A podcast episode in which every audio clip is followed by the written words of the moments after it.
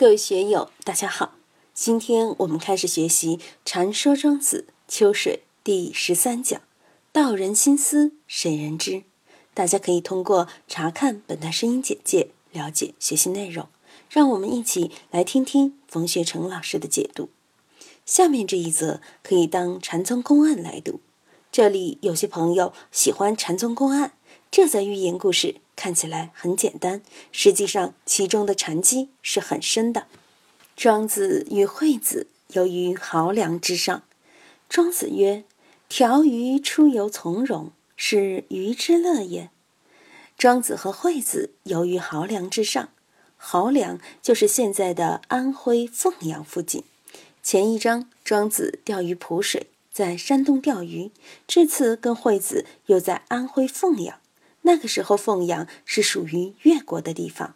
苏东坡在徐州当太守的那个时候，黄河决堤，黄河的水就不走渤海入海了，长时期的夺淮河入海，一直到了清朝末期，到了光绪年间再次决堤，夺山东的大清河入海，才是现在的黄河入海口。差不多有八百年的时间，黄河是走徐州、走江苏北部，通过淮河的河水进入大海的。所以，如今江苏沿海的五分之一的土地都是黄河造出来的。黄河的泥沙给江苏增加了五分之一的面积。如今，凤阳、洪泽湖一带，那时基本上都是靠出海口不多远的地方，属于越国的地盘。勾践灭吴以后。他向北迁都，从绍兴的会稽，先是迁到姑苏，后来又迁到了琅琊台，在山东地方上了，方便与中原诸侯争霸。所以庄子与惠子游于濠梁之上，那是在越国境内。庄子曰：“条鱼出游从容，是鱼之乐也。站在河沟上看水里的鱼游来游去，感觉很舒服，是鱼之乐也。”惠子马上就给他辩论了。惠子说：“你又不是鱼，你怎么知道鱼乐不乐呢？乐不乐是鱼才知道。你是人啊，你又不是鱼，没在水里面泡着，你凭什么知道？你有什么依据知道鱼之乐？”面对这个尖锐的问题，庄子说：“子非我，安知我不知鱼之乐？”好啊，你说我不是鱼，不知道鱼之乐。但你也不是我，你怎么知道我知不知道鱼的乐趣呢？惠子说：“我非子，故不知子矣；子故非鱼也，子之不知鱼之乐，全矣。”惠子很会辩论的，就说：“我当然不是你，我肯定不知道你心里面想什么。你知不知道鱼乐不乐？我也不知道。但是可以肯定是你并非鱼。既然你是你，鱼是鱼，所以你肯定不知鱼之乐。”这个是不需要辩论的，不需要推理的，这个肯定的，不可辩驳。周子曰：“请寻其本。”子曰：“汝安知娱乐云者？既已知吾知之而问我，我知之毫上也。”庄子说：“你说不变，好，我们就不变，我们就把话说到最初。最初你是怎么说的呢？你说汝安知娱乐？你怎么知道娱乐的？”你是这样提问题的：既然你已经知道，我知道鱼很快乐，你是问我为什么知道鱼快乐吗？我知之好上也，我就站在这儿看见他乐，我就知道了。后来很多哲学家批评庄子是滑头主义。他不正面回答惠子的提问，因为惠子的提问逻辑很严密的，你庄子没法回答他这个问题，所以就这样来谈一谈，回避了正面的交锋。就从前面的“子非鱼，安知鱼乐”，本来这事你怎么知道？你凭什么知道？庄子就说：“你是这样说的，我就给你说为什么。就是站在这儿，我就知道了。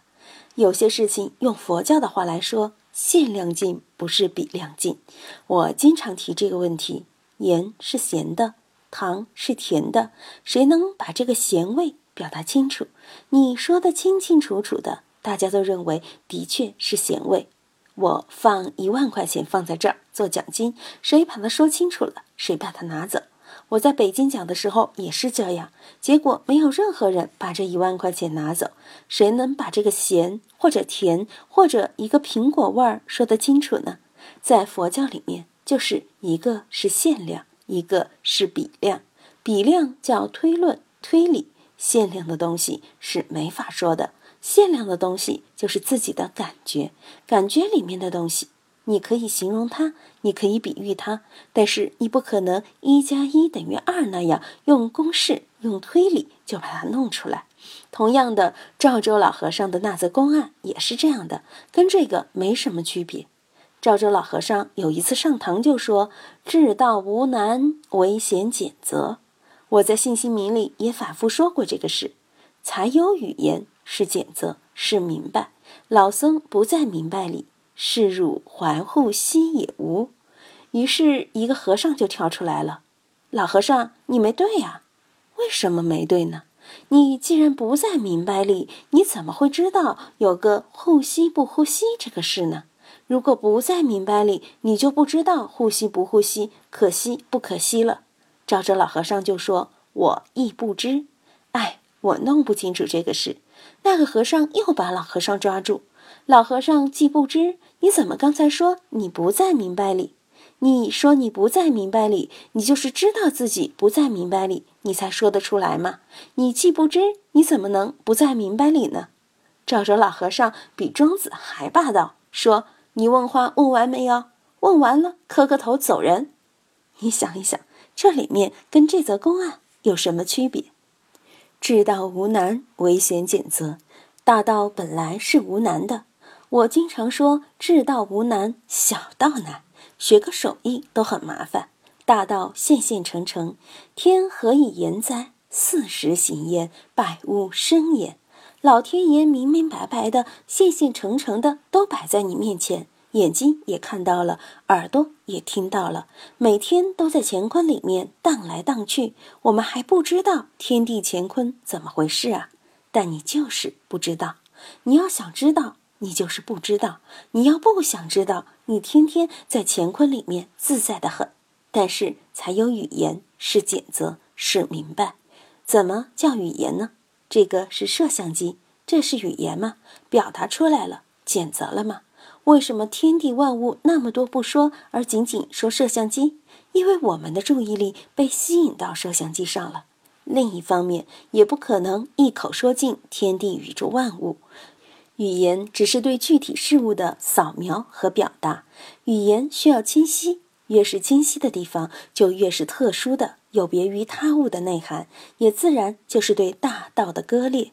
你只能表达具体的、单一的东西。你要想表达恍兮呼吸、呼吸恍兮的那个感觉，谁说得清楚？张三李四，你能说清楚姓什么、名什么、哪年生的、在什么地方出生的、是男的、是女的、哪个大学出来的、在什么地方上班、成家没有、有没有孩子、身体状况怎么样？你可以把这个说得清楚，但是你说了张三，就没说李四啊，王老五你就更说不上了。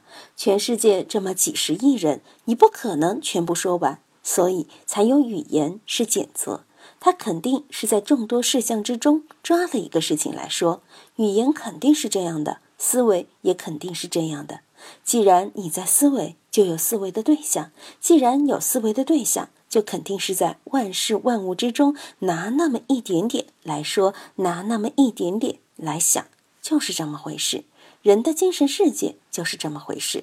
赵州老和尚才说：“才有语言是简则，是明白。”当然明白了，你具体的东西，这个东西，我说茶盖子，明白不明白？明明白白的。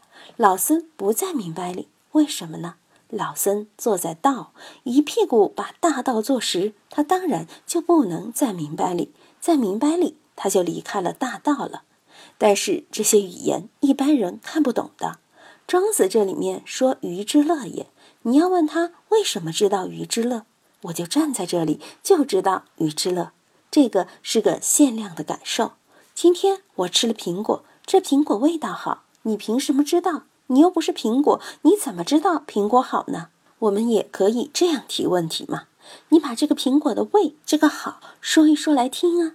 苹果是脆的，苹果是甜的，苹果很香。那梨子也是甜的，梨子也是脆的，梨子也香。那苹果不是等于梨子了？那你怎么来说呢？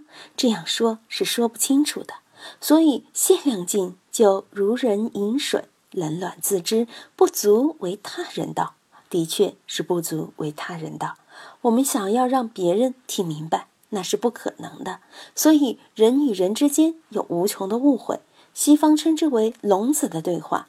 我们彼此之间交流非常艰难，文化层次不一样，精神内容不一样，当时的情趣不一样，何况当下用不用心听又不一样。你自己说清楚没有说清楚又不一样。所以人与人之间交流，百分之九十九的交流都是白费功夫。交流什么？谈不上交流，语言只能表达意思的。我心里面想一个东西，把它表达出来，表达出来的永远都是冰山的一角，还有庞大的东西是不可能语言表示出来的。大家想一想，是不是这么回事？自己的感觉、自己的感受、自己的意图、自己的阴谋诡计，那就更不敢在语言上表示出来。这个就是那么简单。我们看庄子与惠子，由于濠梁之上。我们可以把这个题材，把这个案例，把它放大，放大到生活的方方面面去感觉，这里面真是趣味无穷。但是你得用心去感觉。当我们在面对生活的时候，哪怕是人与人之间的交接的时候，我们都是稀里糊涂的，各种因缘就把它消耗掉了，时间又不值钱。每天这样消费的时间，消费的因缘，从爹妈生下来以后，基本上都这样过的。谁会有事没事的去检查自己的脚印啊？这一百年怎么走过来的？谁又有那个雅兴去检查、去审视自己的脚印呢？的确也没有那个必要，也没有这个耐心。但也不是没有必要，有的还是需要。我为什么会走过来？还是要去思考思考的。怎样思考？是聪明的思考，还是笨拙的去思考？那个就是个人的悟性不一样，个人的价值观念不一样，他自己对命运的审视的角度也不一样。纵观庄子的秋水全文，我还有一点感触，就是人类如今的文明是否也如河伯一样自大？当人类的感知半径忽然如河伯驾海若那样，发现一个全新的、远超当今文明的时候，又会有什么感慨呢？地球、太阳系在银河系中实在太小太小，何况全宇宙乎？传说庄子秋水到这里就全部结束了。欢迎大家在评论中分享所思所得。我是万万，我在成都龙江书院。为您读书。